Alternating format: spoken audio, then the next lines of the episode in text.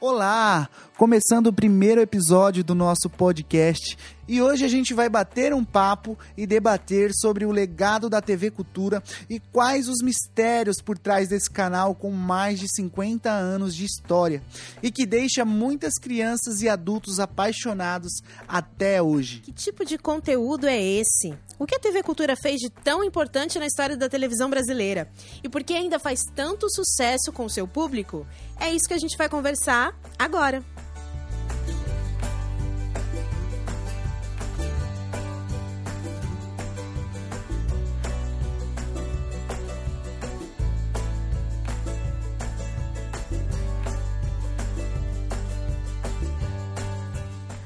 Oi, gente. Eu sou a Renata, tô aqui com o Lucas. Oi!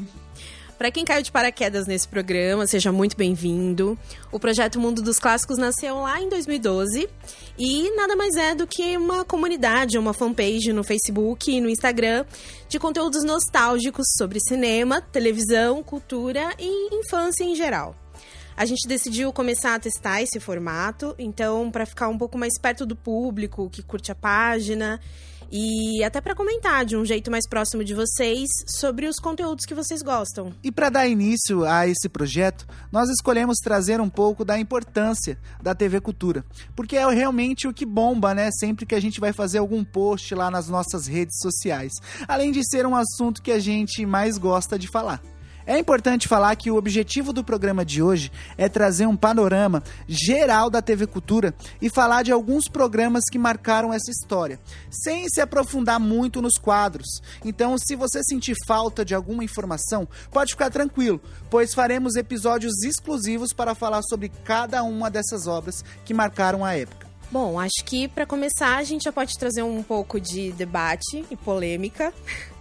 Quando a gente fala na TV Cultura, a gente que cresceu ali nos anos 90, acompanhando o Canal 2, ou quem foi pai, mãe de criança dessa geração, não consegue deixar de pensar nos programas infantis, né, que a TV Cultura transmitia nessa época, como uma fonte de educação e de informação. Hoje isso fica muito mais claro pra gente. Quando você olha para trás e revê um programa da TV Cultura, você percebe como essa grade de programação infantil ou infanto-juvenil foi importante. E aí que entra a minha pergunta para você, Lucas, como pai de duas crianças dessa nova geração. O que você percebe que mudou em relação à nossa época de criança e agora com os conteúdos que as suas filhas consomem, seja na internet ou na TV? Se é que elas assistem TV, né? Então, Renata, naquela época, vamos dizer há mais ou menos 26 anos atrás, a gente tinha um conteúdo na TV Cultura onde nesse conteúdo trazia algo educativo, criativo e muito dinâmico. Hoje, infelizmente, a gente não tem esse tipo de conteúdo, principalmente na TV aberta. A nossa última sobrevivente foi a nossa querida TV Globinho, né? Substituída pela nossa Fátima Bernardes. E, assim, infelizmente, é, minha filha hoje tem três anos, a mais velha, e ela assiste muito YouTube. É, não criticando e nem falando mal, mas hoje ela assiste Lucas Neto, Pepa. Vamos comparar no Castelo Ratimbum, um exemplo, o Mundo da Lua, o Ratimbum, o próprio Ratimbum, com Lucas Neto, com Peppa Pig. É muito triste, é muito triste. É uma opinião minha, é, esses tipos de conteúdo que a gente vê na internet hoje emburrece a criança. Muito muito ao contrário do que dos conteúdos que a gente consumia nos anos 90, principalmente na TV Cultura. O que, que as meninas mais gostam de assistir hoje em dia? Olha, elas assistem muito Lucas Neto. É uma febre entre as crianças assim de hoje que é só Lucas Neto que se ouve falar entre as crianças na faixa etária aí de 3 a 5 anos de idade. E é um conteúdo que eu não acho bacana. É, eu tenho uma irmã mais nova que também às vezes vem aqui, fica aqui comigo em casa e ela também gosta bastante do Lucas Neto. Eu acho que, assim, não criticando o conteúdo dele, até porque se não fosse por ele, o que, que teria, né, hoje em dia, assim. A gente ainda tem os canais de televisão, é, de TV paga, que passam muitos desenhos animados. E o Lucas acabou ganhando esse público e essa audiência imensa, porque ele é realmente um dos únicos que faz esse tipo de conteúdo, né? É, exatamente. E, e eu acredito que também as crianças meio que evoluíram em certo ponto hoje, porque uma criança, pelo menos a minha filha, ela não consegue ficar parada, sentada assistindo um desenho. Tem que ter um conteúdo mais dinâmico, vamos dizer assim. E o Lucas Neto, ele sempre faz desafio e tal. Só que acredito que nada educativo comparado àquela época que a gente cresceu é, eu acho que eu entendo o que você está falando com relação ao Lucas Neto. É, a programação atual que a gente vê, e que eu tive a possibilidade de assistir com a minha irmã algumas vezes, é aquela coisa de um, um pouco de idiotizar a criança, né? Que é bem diferente do conteúdo que a gente consumia na época. É interessante pensar que a internet veio com muita força nessa geração atual, com serviços de streaming que ganharam espaço e que criaram o seu próprio canal de conteúdo infantil, né? E pago.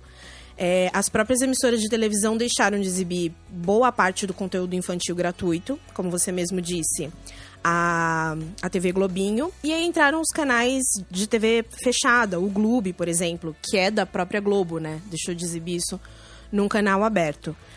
E com isso você pressupõe que todas as crianças têm acesso à internet, o que não é verdade.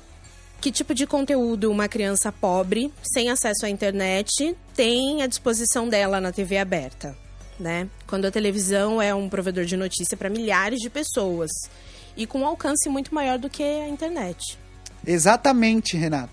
Na nossa época a gente tinha um único canal pago de conteúdo infantil, né? Que era o Cartoon Network. É, e que mesmo assim a gente não tinha acesso, pelo menos eu não fui ter acesso ao Cartoon Network com 20 anos quase. É, eu também. e a TV aberta tinha muitas opções para criança. Hoje a programação gratuita está muito, mas muito escassa. É verdade. Bom, trazendo um pouquinho da história da TV Cultura, a TV Cultura era aquele famoso Canal 2, né? A gente chamava antigamente de Canal 2, e foi assim que ela começou realmente, lá em 1960 é, com os diários associados. Então, para quem estuda televisão, sabe do que eu estou falando, os diários associados foram os responsáveis por trazer o primeiro canal, né, a televisão brasileira, com o Assis Chateaubriand. E a TV Cultura é uma irmãzinha da TV Tupi, que nasceu nessa época. A TV Cultura, como a gente conhece hoje, nasceu realmente, foi fundada em 1969 e é uma emissora de TV pública, mantida pela Fundação Padre Anchieta, que é uma unidade sem fins lucrativos, e também pelo governo do estado de São Paulo. Por ser uma TV pública, ela recebe apoio de empresas e de redes privadas e até TV privada, né, como a própria Rede Globo, a SBT, são mantenedoras da Fundação Padre Anchieta. É uma das poucas emissoras públicas que a gente tem aqui no Brasil e já foi considerada a segunda melhor do mundo, atrás apenas da BBC de Londres. Esses dados são de 2015. Desde o início, o objetivo sempre foi ser uma espécie de TV escola, com conteúdo voltado para o ensino à distância. Esse sempre foi o, o objetivo da TV Cultura, né? E isso foi criado, na verdade, para suprir as carências educacionais do país. É muito legal a gente pensar que a TV Cultura foi criada pensando na população mais carente que não tinha tanto acesso à educação, né? E por isso ela sempre foi uma TV diferente. É, no sentido de contar a sua história com arte, música e informação de qualidade. Então, se tinha um canal de TV que você podia confiar a educação do seu filho, digamos assim, era a TV Cultura. Um exemplo de conteúdo produzido nos primórdios da TV Cultura foi o Telecurso, que até hoje a gente brinca, ainda tem muitos memes com o Telecurso 2000, que era um programa em parceria da TV Cultura com a Rede Globo, né, Fundação Padre Anchieta e a Fundação Roberto Marinho, e nada mais é do que um programa de teleaulas para o um ensino fundamental e médio que podia ser assistido de casa. Cada episódio de 15 minutos trata de uma matéria específica, então português, matemática, ciências, é, e o telecurso ele mudou ao longo dos anos, mas ele é exibido até hoje. O primeiro programa exibido na TV Cultura se chamava Planeta Terra e falava de fenômenos das profundezas da Terra, terremotos, vulcões. A TV Cultura também foi pioneira na cobertura de esportes amadores. Então, campeonatos intercolegiais, vôlei, skate, surf, basquete, é, tudo isso a TV Cultura realizava cobertura, né? De campeonatos em escolas, eventos em escolas. E, inclusive, foi a primeira emissora a transmitir os jogos da segunda divisão do Campeonato Paulista. Foi a TV Cultura. No início dos anos 70, a TV Cultura deixou de ser exclusivamente informativa e começou a misturar o conteúdo educativo com cultura de fato. O maior desafio, acho que era criar um conteúdo sério, educativo e ao mesmo tempo que fosse atrativo ao público, né? Assim começaram a surgir os programas infanto-juvenil, que de fato levantaram a audiência do Canal 2 e se tornou aí o principal núcleo criativo da TV Cultura. Além dos conteúdos infantis, a TV Cultura também é consagrada como especialista em conteúdo para jovens, como a série Confissões de Adolescente. E outros programas, como Matéria-Prima, apresentado pelo nosso querido Serginho Groisman. Tanto que, se você for pegar a Matéria-Prima e comparar com Altas Horas hoje, é, são programas bem parecidos, né? E foi lá que ele começou a sua carreira como um apresentador de público jovem. E tinha também o Vitrine com a Sabrina Palartori e muitos outros. Bom, o primeiro programa dessa categoria nasceu de uma parceria da TV Cultura e da Rede Globo novamente. Em 1972, a versão brasileira de Vila Sésamo, que é um original americano. Ficou no ar até 1977. A TV Cultura se tornou especialista em programas infantis educativos.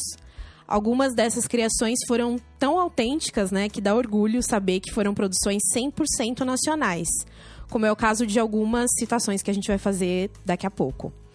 Uh, antes de entrar no nossos, nos nossos programas favoritos, vale lembrar que a TV Cultura também criou e produziu o programa Bambalalão, de 1977 a 1990, que foi criado justamente como um projeto experimental com a temática de ensinar divertindo. Então, o Bambalalão foi pioneiro nisso.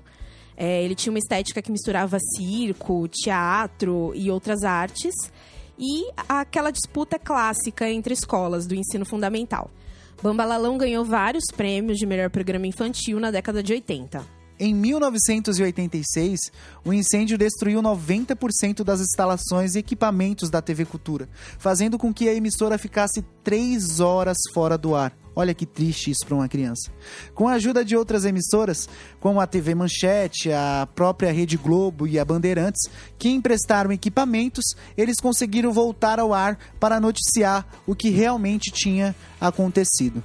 Depois desse incêndio, a TV Cultura teve que ser praticamente reconstruída. É, e essa foi a terceira vez que a emissora enfrentou esse problema. O primeiro incidente foi em 64 e em 65 um curto também causou destruição de 80% dos arquivos da TV Cultura, quando ainda pertencia aos diários associados. Nesse incêndio foi perdida a primeira câmera de TV do Brasil, gente, utilizada pela primeira vez pela TV Tupi. E uma curiosidade, Renata: no Brasil, várias emissoras passaram por esse tipo de problema alguns incêndios nunca foram explicados. Isso é muito bizarro. É, pesquisando, a gente descobriu que só a TV Globo já sofreu incêndio cinco vezes: quatro nos estúdios do Rio de Janeiro e uma em São Paulo. E a Record, Renata? A Record foram nove incêndios, sendo que um deles, em 1981, matou 17 pessoas e deixou 53 feridos na emissora do Bispo. Que loucura, né? Acho que a gente pode fazer um, um episódio de contos macabros. Exatamente. Só para falar sobre isso.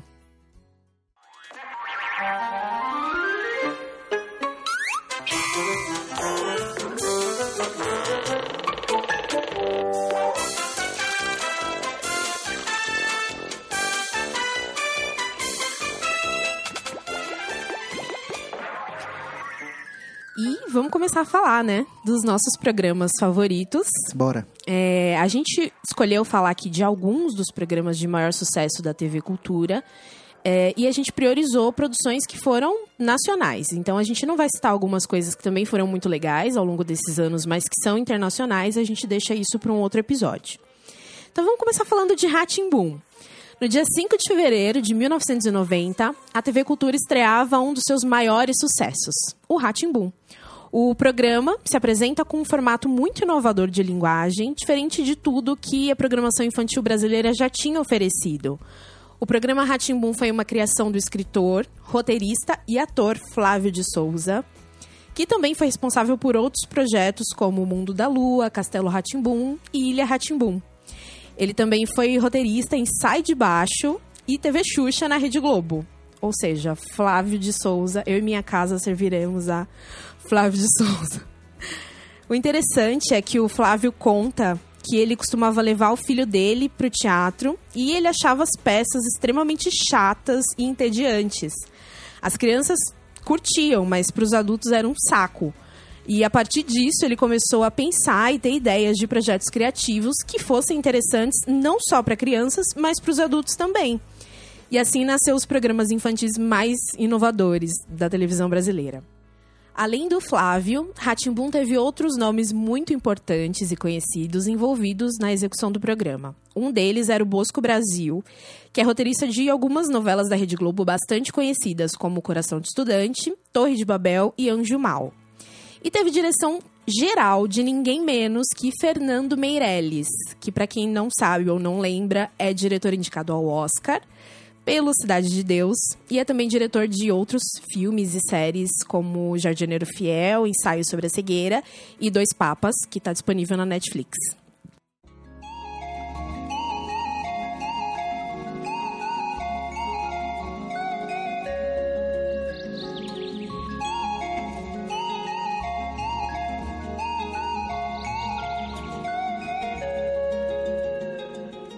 Que era esse formato tão inovador do Ratimbum? O programa era dividido em vários quadros, como se fossem sketches, com temas diferentes, que divertiam e ao mesmo tempo ensinavam. Uh, o programa falava sobre higiene pessoal, noções de cores, matemática, português, ciências, isso tudo voltado para crianças da fase pré-escolar. Então era uma linguagem bem didática. O programa começava com uma família reunida na sala para assistir Ratimbum pai, mãe, filho e filha. E eles iam vivendo situações do cotidiano ao mesmo tempo em que assistiam o programa e algumas vezes eles interagiam com eles. Alguns dos quadros mais legais assim do Ratimbum, que acho que vale a pena a gente lembrar aqui, mesmo que depois a gente faça um episódio só sobre Ratimbum, que eu acho que teria muito conteúdo. A gente pode citar aqui o Euclides, o Máscara e a Silvia. Eles basicamente viviam juntos numa casa, né? Tinha esse detetive o Máscara, que era vivido pelo Paulo Contier, e o Euclides, que era o Carlos Moreno, que é o garoto propaganda de Bombril, né? Foi durante muitos anos. No Ratimbun ele era meio que um maníaco por limpeza, ficava fazendo alguns desafios com a cobra Silvia, que era interpretada pela Ellen Helene. Ele desafiava ela a desvendar alguns enigmas. A casa deles era, era muito legal porque era um pouco lúdica, né? Tinha uns formatos geométricos coloridos. É, o Máscara tentava solucionar alguns mistérios ao longo do programa.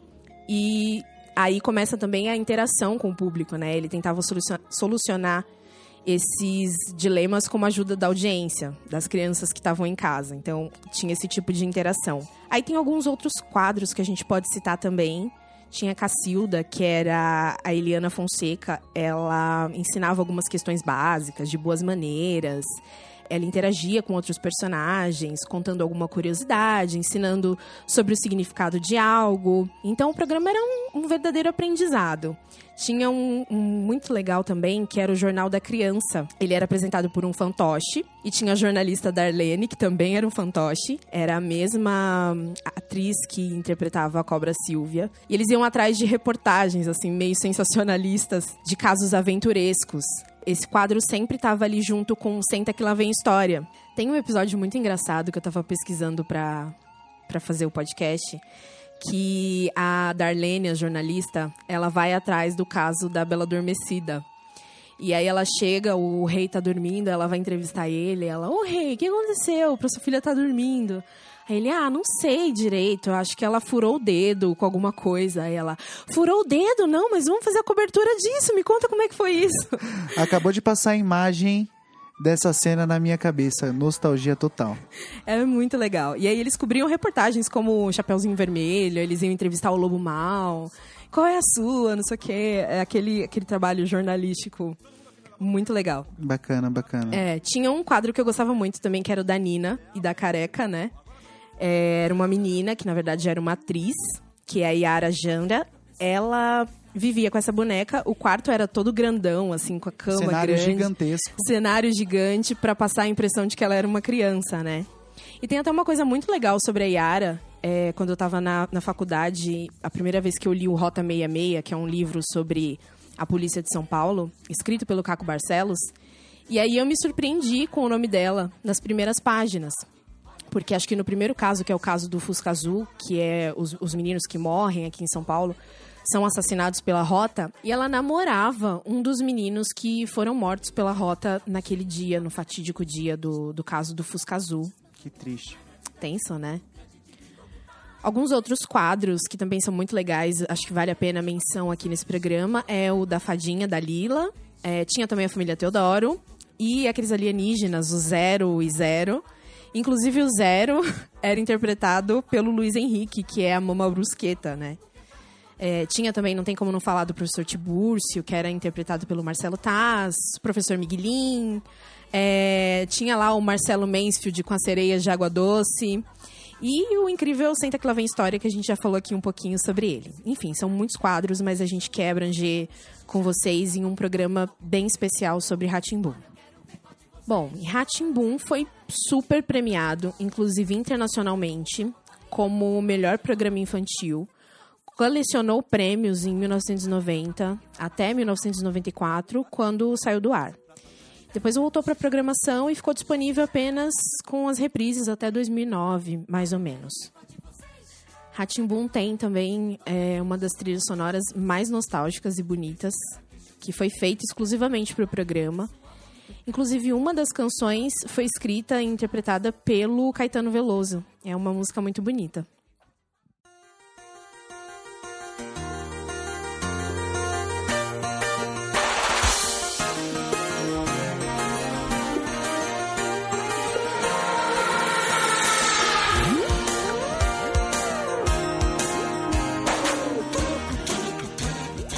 Agora a gente vai falar de outro programa que a gente gostava muito, Gloob Gloob.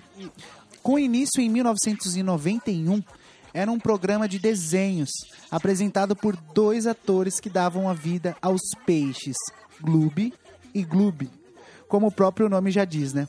Eles conversavam animadamente entre um desenho e outro, e mais tarde a carangueja Carol também entraria para o grupo.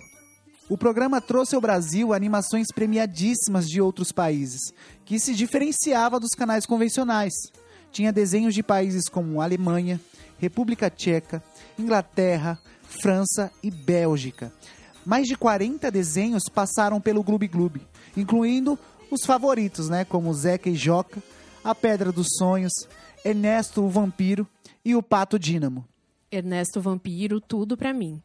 Renata, na minha opinião, o Gloob Gloob tem uma das aberturas mais marcantes dos anos 90. Eu vou pedir para o nosso sonoplasta, Tawan Guedes, solta aí só um pouquinho.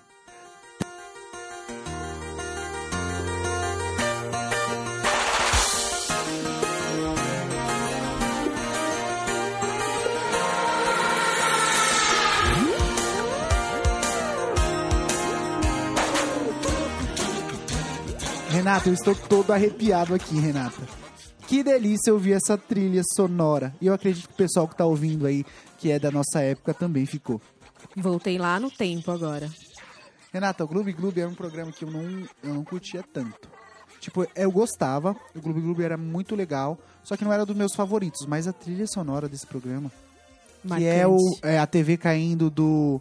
A TV cai do barco, e aí vai descendo, descendo, descendo. Aí ela passa por vários peixes. Aí quando chega no, no, chão, assim, do, do, do, mar, vem um peixe elétrico e a bocanha tomada. Aí liga. Gloob, gloob. É incrível. Gente, eu, eu acho que eu vou chorar. Só um minuto. E um fato bem curioso também, no começo, o Gloob Gloob era para ter somente 60 episódios. É, mas o programa ele teve fim em 1999, ou seja, Renato, o programa começou em 91 e terminou em 1999 com mais de 600 episódios. Uau! É, um, um programa que era para ter 60 episódios teve nada mais, nada menos que 600. E até hoje a gente vê o reprise desse programa no Ratimbum. Ah, e outra curiosidade. É, em 2006, esse programa voltou com os mesmos atores, só que dessa vez eles estavam discutindo sobre vídeos educativos e sobre a vida marinha, né? Ao invés dos famigerados desenhos É, que eles exibiam na época.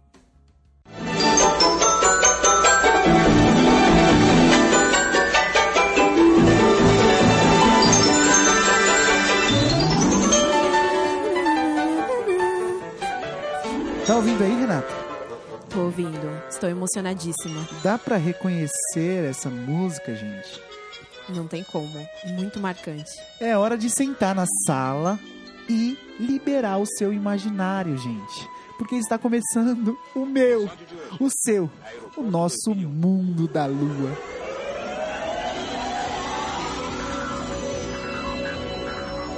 Com 10 anos de idade, a gente quer ser o quê? A gente quer ser tratado como criança em alguns momentos. Mas tem outros que a gente pensa que é grande o suficiente para participar de certos assuntos, inclusive programas de adultos, né? É uma fase de curiosidades, de descoberta.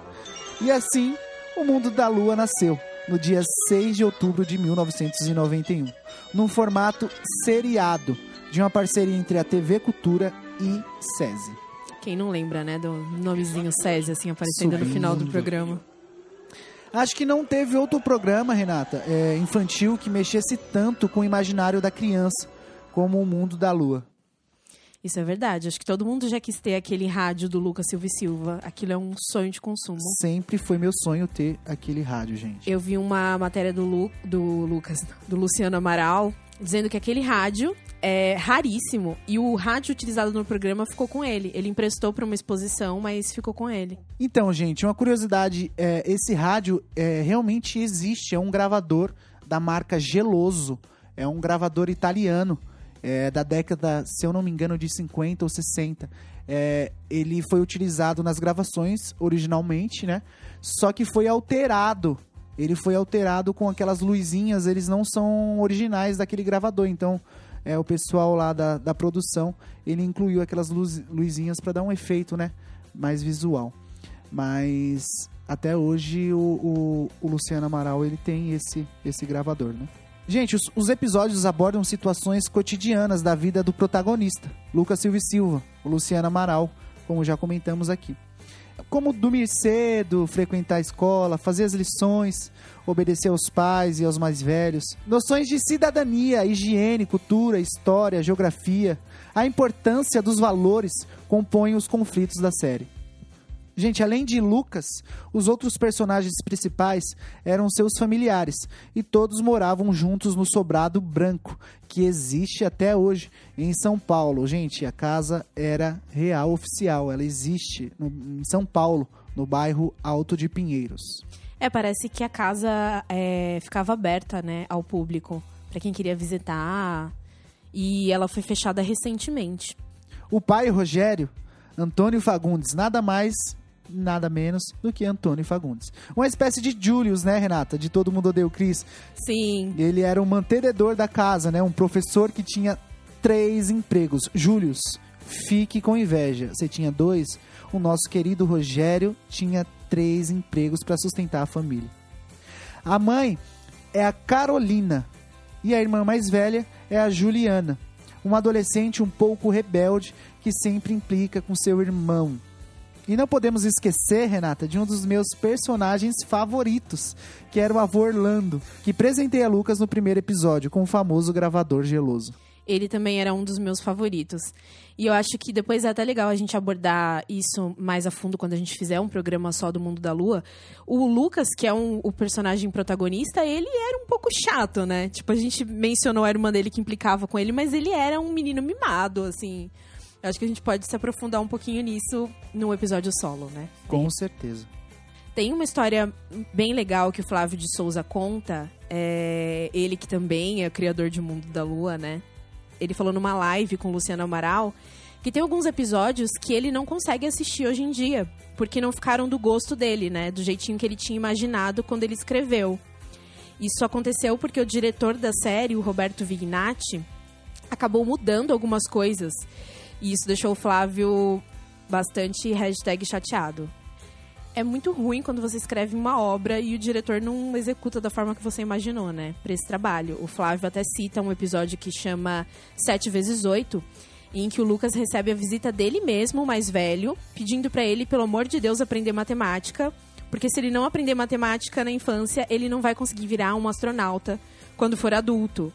E o Flávio comenta que ele queria um ator mais velho interpretando o Lucas adulto. E o diretor acabou, acabou colocando o próprio Luciano Amaral criança caracterizado de adulto. Mas assim, Renata, se você for pegar e comparar hoje, realmente um ator mais velho é, se, tornaria o programa bem mais interessante. Realmente acho que o Flávio teria razão.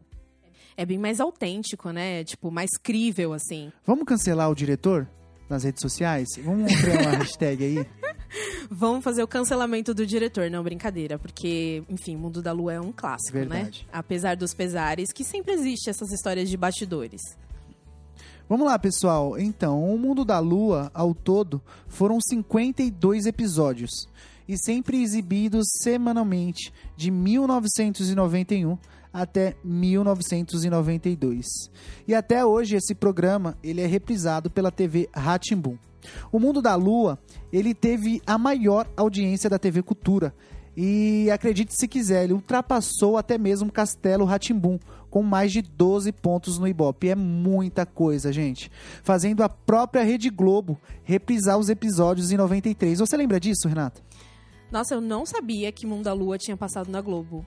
Nem imaginava. Mundo da Lua chegou a ser reprisado na Globo todas as manhãs em, se eu não me engano, às 8 horas. Caraca, a Globo praticamente teve que deitar para o mundo da lua, né? Lembrando, pessoal, que a Globo exigiu isso porque ela tinha diversos atores emprestados, tá? Como o próprio Antônio Fagundes. Uh, alguns atores eram emprestados da TV Globo. Inclusive, é, o, uma entrevista, o Antônio Fagundes achou essa época bem legal, porque foi a época que, eles, que ele estava fazendo uma novela na Globo e ele era um vilão. E totalmente ao contrário do Rogério. E ele fazia esses papéis simultaneamente. E ele se revezava é, para fazer a gravação tanto na Rede Globo como na TV Cultura. E o Rogério era um fofo, né? Acho que os pais do Lucas Silva e Silva eram sem defeitos. E o tio Dudu, que era o próprio Flávio de Souza, que também era um dos meus personagens favoritos. Sempre que o tio Dudu aparecia, é porque ia dar muito bom, assim. As, os sonhos malucos do Lucas.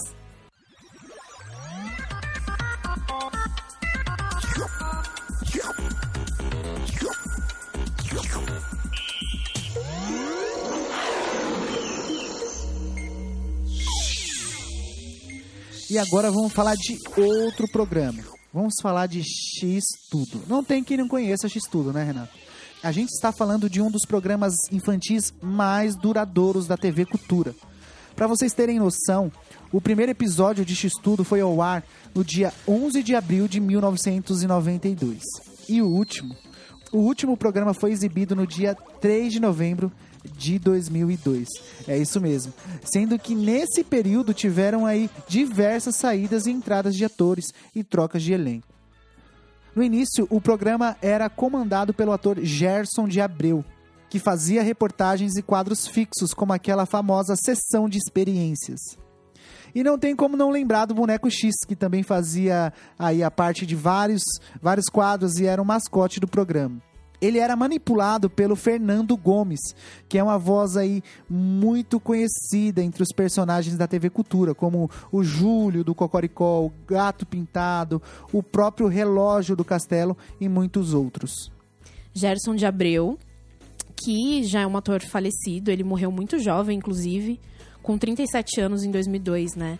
Ele é a cara da, do X-Tudo logo do, do início, no início do programa, antes de ser substituído pelo Márcio Ribeiro, que também faleceu em 2013 com 49 anos. E, e, assim, Renata, pelo menos na minha opinião, o X-Tudo foi um dos programas mais educativos da TV brasileira. Mas chamava atenção por ter um formato bastante dinâmico. Os assuntos como ciência e literatura eram tratados de uma forma super divertida. Inclusive, eu fiz o meu primeiro misto quente graças às dicas culinárias do Rafa e o Boneco X. É muito legal, assim, diferente. Diferente de Ratimbun, o X-Tudo ele já tinha um público um pouco mais juvenil ali, né? Na fase dos 11, 12 anos, Isso. aquela pré-adolescência. É, eles, eles traziam informações, ali tinha o Você Sabia, e eram informações é, mais espertas pra galera que já tava. A galera, né? As crianças que já eram maiorzinhas ali, já estavam no ensino fundamental. Era um público diferente. E assim, Renata, um dos meus quadros preferidos era protagonizado pela Fernandinha de Souza, futura Mili, né? E a inesquecível Sherazade, que no futuro seria substituída pelo Sultão. O programa até hoje, gente, também é reprisado pela TV Ratimbum.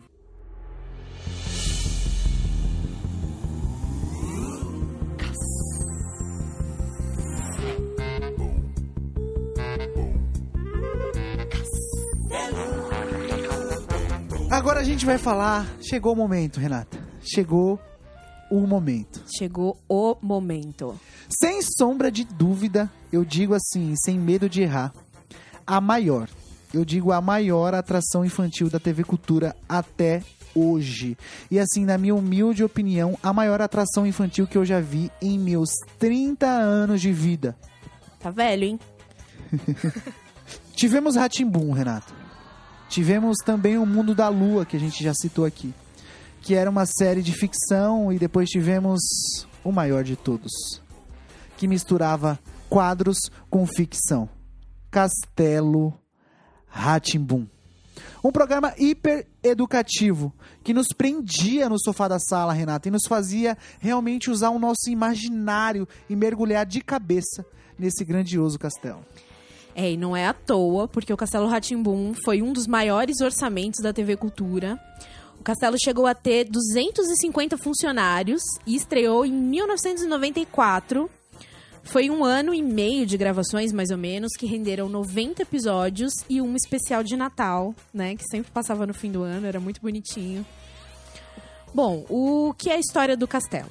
O programa conta a história do Nino, né, que é o Cássio Escapim, um garoto aprendiz de feiticeiro que tem apenas 300 anos e mora com os tios, o Dr. Vitor, que é o Sérgio Mamberti, com 3 mil anos de idade, e a bruxa Morgana, a tia Morgana, que é a Rose Campos, né, a mamusca de, A da cor do pecado.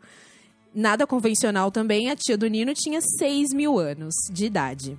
O primeiro episódio começa com três crianças, né? Que acabam descobrindo sem querer um castelo fantástico no meio da cidade, com vários animais falantes, ou seja, o sonho de qualquer criança, né? Com certeza. Encontrar um lugar desse perdido no meio da Avenida Paulista.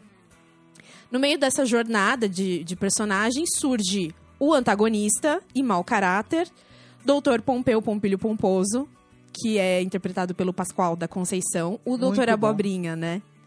Ele servia aí como vilão do castelo. Ele tinha um sonho de derrubar o castelo para construir. Você lembra o que, que ele queria construir? Era um shopping, um prédio de 100 andares, né? Era um prédio de 100 andares, um, um arranha-céus, né? Bastante ambicioso. Com certeza. Inclusive, ontem eu vi no Twitter que parece que em Balneário Camboriú eles estão inaugurando um prédio de 83 andares. Vai ser chamado Doutor Abobrinha? né? Só um parênteses, assim. E que o Neymar parece que já comprou uma das, é, um, um dos apartamentos na cobertura. Tá aí, doutora Abobrinha, se você estiver nos ouvindo, seu sonho será realizado. Ô, Renato, eu queria pedir autorização pro Tauan soltar só mais um trechinho desse, dessa abertura do Castelo Ratimbum. Tá autorizado, DJ. Manda ver.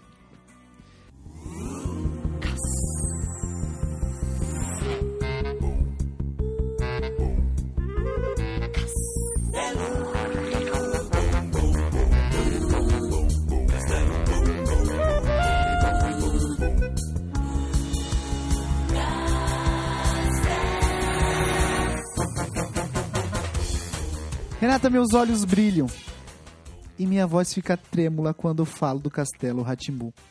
Um programa que abordava sobre poetas brasileiros como Manuel Bandeira, Cecília Meirelles, Vinícius de Moraes, Mário Quintana, Arnaldo Antunes. Olha, se hoje eu sei o que é um trompete, Renata, um violino, uma gaita, um contrabaixo, é porque os passarinhos do castelo me apresentaram todos esses instrumentos musicais primeiro. De fato, impressionante. Inclusive, fala aquilo que você falou nos bastidores, da, acho que o Fernando Meirelles era casado com. Exatamente. Uma das passarinhas, gente, porque surgiu aí a fake news que a Sandra Nemberg era uma das passarinhas. Mentira, gente. Uma das primeiras fake news, né? Que a internet Exatamente. veiculou. Inclusive, tem um canal que eu gosto bastante, que é o canal é, Nostalgia, do Felipe Castanhari. Em um dos programas dele no YouTube, ele cita a Sandra Nemberg como uma das passarinhas. E eu busquei essa informação e não é verídica. A verdadeira é a Ceci Meirelles, que é esposa do diretor Fernando Meirelles. Que é o diretor de Ratimbum. Que é diretor de Cidade de Deus. Tá tudo ali, Meu família. Deus. gente, hoje a gente tá vivendo uma época aí de pandemia. Onde você, o que mais ouve, não, tem que lavar a mão com frequência. É, lava a mão onde chegar em casa. Lava a mão quando sair de casa. Só que, gente, há mais ou menos 26 anos atrás, o Castelo Ratimbun já me ensinou que eu devo lavar as mãos antes de comer, beber e pegar na mamadeira. Uma, lava outra, lava uma, lava outra, lava uma mão, lava outra, mão, lava uma mão, lava outra, lava uma. Depois de brincar no chão de areia a tarde inteira. Antes de comer, beber, lamber, pegar na mamadeira. Lava uma mão, lava outra, mão, lava uma, lava outra, lava uma. É, eu acho que a gente podia passar o programa inteiro tecendo elogios pra essa produção brasileira incrível, espetacular, que a gente com certeza vai fazer um programa solo. Mas vamos deixar pra se aprofundar no castelo em um outro episódio. Eu acho legal a gente comentar que isso que você citou, Lucas, sobre a importância de lavar as mãos, é um exemplo pequeno, mas que mostra a forma didática e divertida que o Castelo tinha, né? De conscientizar as crianças e também os adultos sobre outras questões também, como amizade, preconceitos. Hoje o entretenimento tem mostrado cada vez mais que não existe espaço para falas preconceituosas, é, para racismo. Hoje a gente fala sobre a importância da representatividade e você vê isso no Castelo Ratimbum já naquela época, né? Um elenco extremamente diverso, com personagens muito diferentes e muito marcantes e diferentes do padrão que a gente costumava ver na televisão na época, né? Então o Castelo Ratimbum ele tem uma importância social muito bacana. Sem dúvida, sem dúvida, Renata. E é sobre isso que é o legado da TV Cultura e do Castelo Ratimbum, né? Você ter um conteúdo de extrema qualidade, reconhecido e premiado aí por diversas organizações de educação, acessível para todas as crianças, e isso é precioso demais. Eu tenho certeza que a infância de muitas crianças, assim como a nossa, foi muito feliz com a TV Cultura. Por isso que eu quero deixar aqui o meu. Não, o meu não, o nosso, né, Renata? O nosso obrigado ao Flávio de Souza, o nosso obrigado ao Cal Hamburger. Obrigado pelo Castelo Ratimbum.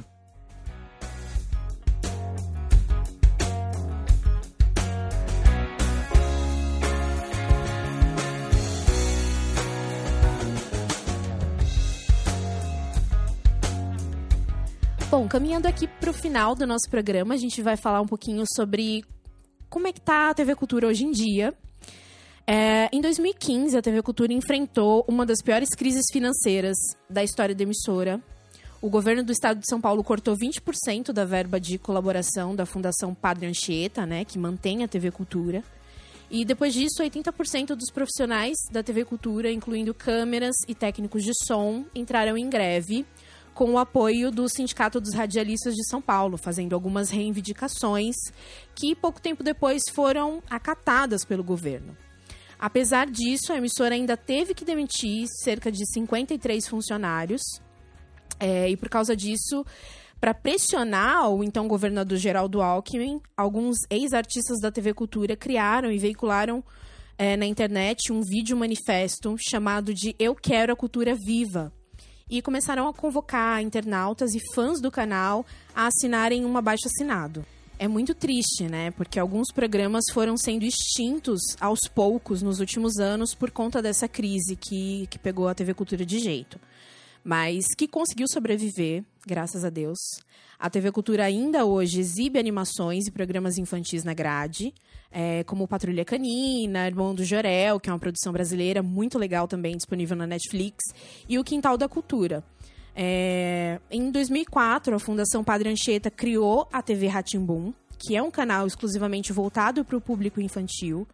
A proposta da TV Ratimbum no começo era disponibilizar conteúdo infantil didático, sendo que 100% desse conteúdo era produzido no Brasil, inclusive os desenhos, né? Eram de estúdios de animação brasileiros.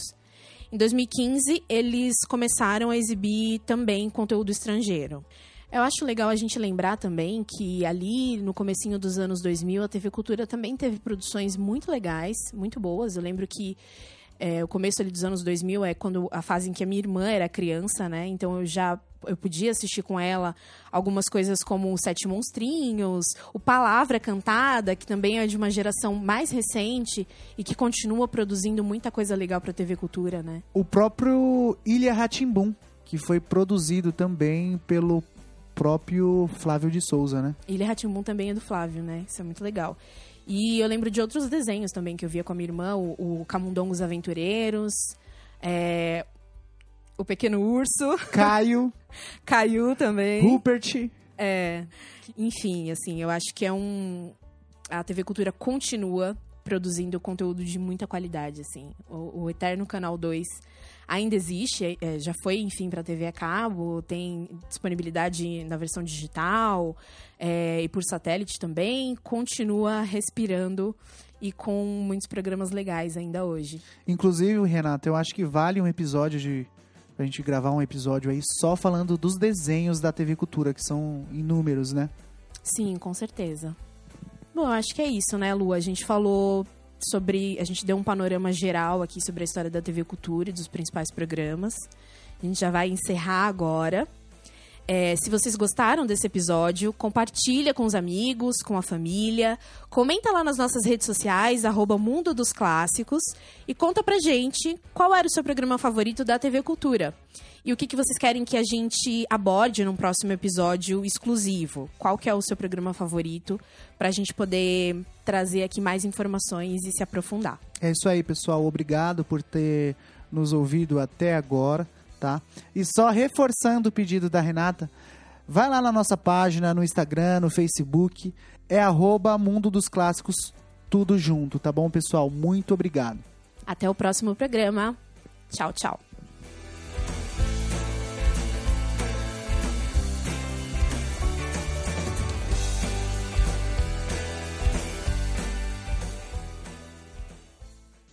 Esse episódio foi escrito por mim, Renata Pardim, e pelo Lucas Araújo, com produção musical e edição, TGS Studios e Tawan Guedes.